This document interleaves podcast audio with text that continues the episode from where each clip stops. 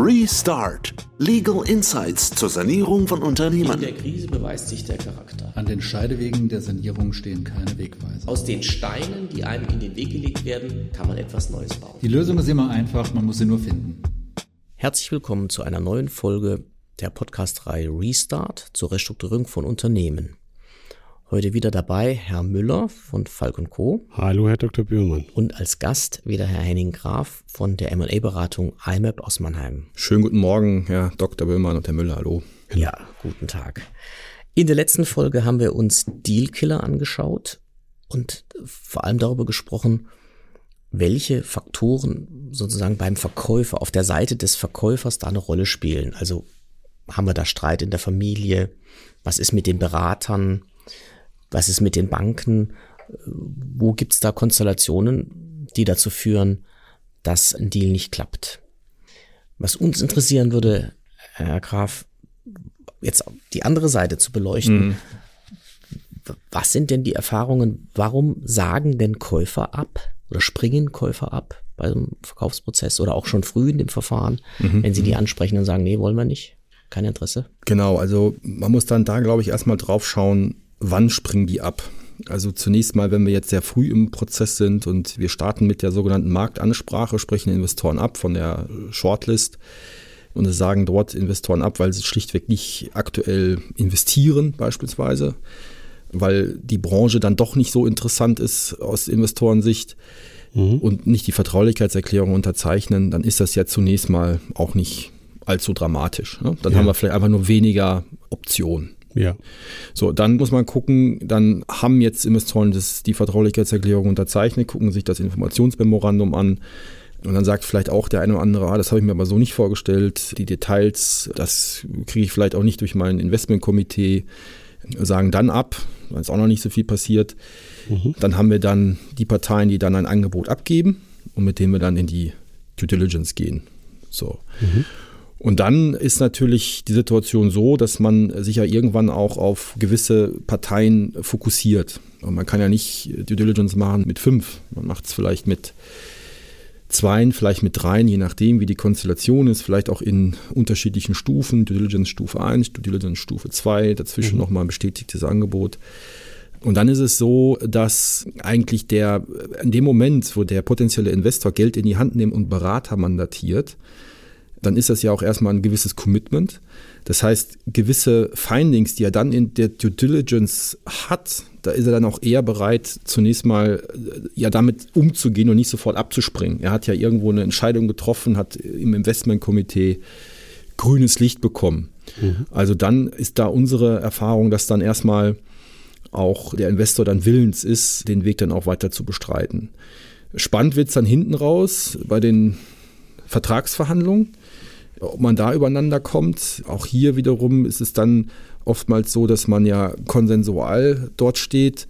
Was wir dann manchmal sehen, ist, dass es eng wird, wenn ein Investor die Finanzierung nicht zusammenbekommt, weil er halt vielleicht gerade aktuell aufgrund von der äh, Situation auf den Finanzmärkten und steigenden Zinsen und restriktiveren ist, Banken da ein bisschen limitiert ist. Ist das mit der Finanzierung dann eher ein Thema der strategischen Investoren oder taucht das auch auf der Private Equity Ebene auf? Eher auf der Private Equity Ebene. Okay. Also eher da gut aufgestellte Strategen momentan eher volle Kassen, gerade auch aus, aus, dem Ausland dann teilweise, die nicht auf eine externe Finanzierung angewiesen sind, die dann das Unternehmen komplett erwerben. Es gibt aber auch Private Equity Funds, die wir nennen das All-Equity-Deals machen, also quasi mit vollem Eigenkapitaleinsatz mhm. reingehen und dann später, vielleicht nächstes Jahr, dann einen Refinanzierungsprozess starten. Verstehe. Aber wenn wir nochmal durch den Prozess laufen, mich interessiert gerade Due Diligence sind es dann IP-Themen regelmäßig? Also so Sachen haben wir erlebt, gerade bei Unternehmen, mhm. wo IP eine große Rolle spielt. Oder sind es Themen Altersstruktur, Belegschaft oder vielleicht auch Pensionsverbindlichkeiten? Auch da haben wir Erfahrung gemacht, dass es dann einfach zu viel ist und dann nachher der Deal nicht mehr läuft? Ja, also die, wie gesagt, ich glaube, vieles wird im Vorfeld ja abgeprüft, um genau diese Themen zu antizipieren und vielleicht auch vorher äh, zu heilen. Also ich meine, dass eine Pensionsverbindlichkeit da ist, das sehe ich ja vielleicht sogar schon mit dem ersten Blick drauf. Spätestens, wenn ich das Informationsmemorandum bekomme, sehe ich ja Pensionsverbindlichkeiten. Die Frage ist dann hinterher, wenn im Due Diligence-Prozess rauskommt, dass sie vielleicht falsch bilanziert sind ja, und möglicherweise einen ganz anderen Betrag da stehen müsste. Dann kann es natürlich sein, dass dann die Transaktion jetzt aus Käufersicht für ihn keinen Sinn mehr macht, zumindest auf Basis des vorher gebotenen Preises. Ja, dann ist es eine Preisfrage. Eigentlich ja. ist in erster Linie ja. eine Preisfrage. Hm. War IP wahrscheinlich nicht nur, ne? Ja, IP-Rechte, klar, also das muss natürlich alles sichergestellt sein, dass das, ja, dass man da sehr, sehr gut aufgestellt ist. Patentrechtsverletzungen, das sind so Sachen, die dann manchmal auch im Rahmen der Due Diligence erst später hochkommen wo wirklich gewisse Risiken dann da sind, wo man dann sich die Frage stellt, wie geht man jetzt damit um? Also kann man es lösen, indem man einen Teil des Kaufpreises vielleicht auf einen Escrow-Account legt, äh, genau, verwahrt und dann später bezahlt, bis gewisse Themen gelöst sind. Auch hier ist wieder die Frage, ist der Verkäufer dazu bereit? Wozu ist der Käufer bereit? Ja, also auch das Rechtliche lässt sich dann zum Teil dann noch lösen. Mhm.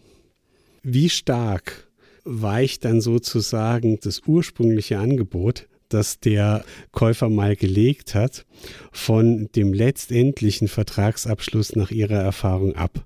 Das ist etwas. ja, das ist spannend. Also da muss man jetzt trennen zwischen gesunde, stark wachsende, mhm. hochprofitable Unternehmen. Da gelingt es dann, das Erstangebot teilweise um ein 50, 70, 80 Prozent zu erhöhen durch einen kompetitiven mhm. Prozess. Vielleicht war auch die Informationslage, auf dem der Investor das Angebot initial gelegt hat, eine andere. Das ist uns in der Vergangenheit auch im gerade Softwareumfeld gelungen, sogar ein Angebot mal zu verdoppeln. Also das, das ist das. Jetzt im Krisenumfeld muss man natürlich durch eine Wettbewerbssituation mhm. sich bemühen, und das ist das, was dann auch häufig gelingt, den Wert stabil zu halten. Es wird immer dann schwierig, wenn die Ertragskraft unterjährig sinkt, dann ist der potenzielle Käufer eher bestrebt zu sagen, naja, den Businessplan, den du mir vorgelegt hast, das ist ja nicht das, was hier die Realität ist. Mhm. Man sieht es ja gerade in den aktuellen BWAen, ich kann mein Angebot nicht aufrechtzuerhalten. Ne? Ja, das ist, ist klar.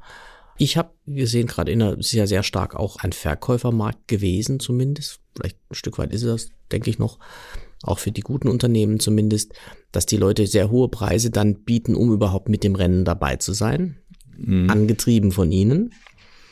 Stichwort 70 Prozent mehr als die ursprünglich wollten. Dann sagen die, okay, Gottes Namen, ja, sagen wir mal ja. Und dann aber, wenn die Due Diligence in die Tiefe geht, wird wirklich in den Ecken gekratzt.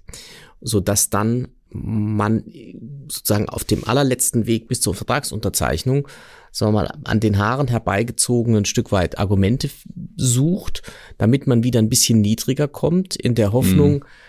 dass natürlich auch für den Verkäufer ja eigentlich das Interesse dann ist, wenn man mal so weit ist, es dann auch zu Ende zu führen und dann eben man zähneknirschend bereit ist, auf den, wann, wann auf, den auf den Differenzbetrag zu verzichten. Ja. Wann ist denn die Verhandlung wirklich zu Ende? Wird nach Ihrer Erfahrung direkt im Notartermin nochmal nachverhandelt? Kommt das vor? Aber nicht über den Preis normalerweise. nee, das sollte zumindest nicht vorkommen. Also ich glaube, wann ist der Deal äh, zu Ende? Wenn der Kaufpreis bezahlt ist, mhm. beim Closing. Also wir sehen es ja auch aktuell aufgrund der Unsicherheit der Märkte. Wir sagen immer, die MAC-Klausel ist zurück. Also die Klausel, dass wenn es materielle Veränderungen mhm. gibt, dass dann möglicherweise der, die Wette nicht mehr gilt. Material Adverse Change. Jawohl, jawohl. Und das heißt also, man ist sehr gut beraten, den Zeitpunkt zwischen Signing und Closing, so, so weit möglich, so kurz mhm. wie möglich letztendlich zu halten. Das ist natürlich problematisch, wenn ich Kartellthemen habe, insbesondere dann im Ausland, wenn ich in China fallen muss. Also das, das müssen dann echt Profis machen, weil sonst habe ich nämlich zwischen Signing und, und Closing möglicherweise zwei, drei, vier Monate oder sogar noch Frankreich länger. Frankreich ist auch schwierig. Frankreich ist schwierig, absolut. Wir hatten mal einen Fall gehabt, Türkei war auch nicht gerade easy. Warum ist Frankreich schwierig? Der Prozess geht so lang. Ja. Man weiß auch nicht so richtig vorher, wie lange er geht, ja. So. die das aufgreifen. Eigentlich. So, und, und dann haben wir halt die Situation, dass es schon mal passieren kann, dass zwischen Signing und Closing der Investor dann nochmal versucht zu sagen, naja, Moment mal eben, das ist irgendwie hier, hier was anderes, findet vielleicht ein Schlupfloch im Vertrag und versucht dann nochmal nachzuverhandeln. Also dass einer im, im Signing-Termin sitzt und sagt, so Leute, wir müssen den, den Kaufpreis nochmal diskutieren. Das habe ich zum Glück, Knack on Wood, noch nicht erlebt. Aber ich will nicht ausschließen, dass das nicht, nicht passiert. Ja, ist, äh, wir haben also absolut auch den in den, in den Transaktionen, die wir in letzter Zeit betreut haben, den, den Eindruck, es ist logischerweise natürlich durch Ukraine, durch die ganzen Folgewirkungen, die das hat, einfach so viel mehr Bewegung, dass dann eher die Leute bereit sind abzuspringen. Und man muss auch rechtlich ganz, ganz deutlich sagen, dass dieses alte Pacta sunt servanda, also Verträge müssen eingehalten werden, bei so einem Unternehmenskauf nur eingeschränkt dann gilt. Denn man kann, man kann auch als Berater dem, dem Verkäufer sagen, weißt du was, jetzt bezahlst du einfach mal nicht. Mhm, mh, mh. Und dann lassen wir uns vielleicht auf Schadensersatz verklagen, aber dann werden wir vom OLG in fünf Jahren wissen, was das ist und wer da recht hatte und äh, da hat auch keiner Lust drauf. Und entsprechend äh, geht dann, wenn man sich da ein bisschen robust aufstellt oder das Gefühl hat einfach auch, dass man so viel nicht mehr bezahlen kann und sollte, bisschen geht immer noch. Ja, ja, das, das, das Thema ist ja genau dann, und wir sind ja jetzt hier im, sagen wir mal, die Folge heißt ja hier Restart, ihre Podcast-Reihe im Krisenumfeld. Der Verkäufer braucht ja auch das Cash. So, und dann kann es natürlich passieren, dass er sagt, na gut, dann mache ich lieber einen schlechten Deal als gar keinen Deal. Ist dann zu Zugeständnissen bereit? Ja, klar, weil ich brauche, ich will den Cash ja haben und man weiß ganz genau, wenn ich, wenn ich dann, habe ich zwei Möglichkeiten. Ne? Ich, ich, ich prozessiere auf Schadensersatz, da habe ich in fünf Jahren vielleicht Geld oder wahrscheinlich Geld, aber so ganz so genau weiß man nicht, vor Gericht dann auf hoher See oder ich, ich muss halt einen neuen M&A-Prozess starten mit einem anderen, wo ich von vornherein weiß, weil meine Zahlen jetzt schlecht sind, kriege ich sowieso nicht mehr so viel wie vorher. Deswegen ist es möglicherweise eigentlich oder ist es wahrscheinlich der sinnvollste Weg dann für den Verkäufer auch zu sagen, Gottes Namen, dann adjustiere, adjustiere ich halt nochmal nach unten oder mache irgendeinen Teil variabel, auch wenn das eigentlich so rechtlich gar nicht richtig ist. Also da muss man halt dann auch klar sehen, da ist der Verkäufer hat einen sehr, sehr langen Hebel, solange mhm. noch nicht bezahlt ist. Sobald bezahlt ist, ist es anders. Deswegen ist es dann, dann muss auch nochmal nachbeurkundet werden, oder? Dann müsste man ja noch einen Nachtrag machen, ja. Aber mhm. das ist die Technik dann hinten dran. Also erstmal muss man sich kommerziell dann halt wirklich einig sein. Das heißt also, bis zum Signing möglichst mindestens parallel verhandeln, soweit das möglich ist. Irgendwann wird ja dann auch ein Käufer Exklusivität wollen. Äh, das versuchen wir natürlich so lange wie möglich zu vermeiden, aber irgendwann, wenn es dann wirklich in die Vertragsgestaltung geht, dann ist es auch immer eine Kapazitätsfrage und irgendwann muss man sich auch in die Augen schauen und will dann den Deal äh, machen. Aber gerade weil in der Notsituation die Käufer latent dazu neigen, dann zu sagen, ihr müsst ja einen Deal machen, also es vielleicht ausnutzen könnten, ist man hier natürlich noch besser beraten, keine Exklusivität zu vergeben, vielleicht mit Cost-Cover-Regelung arbeiten oder ähnliches, um sich hinterher nicht den Preis vordiktieren zu lassen. Also, wir sehen, es gibt viele Gründe, weshalb ein Deal dann doch noch scheitern kann, selbst nach dem Signing. Und in unserer Welt heute, wo sich viele Dinge schneller ändern als gedacht, gibt es da immer mehr Themen, über die man sich Gedanken machen kann. Ja, vielen Dank allseits. Es war wieder eine spannende Unterhaltung. Ja, danke. Vielen Dank.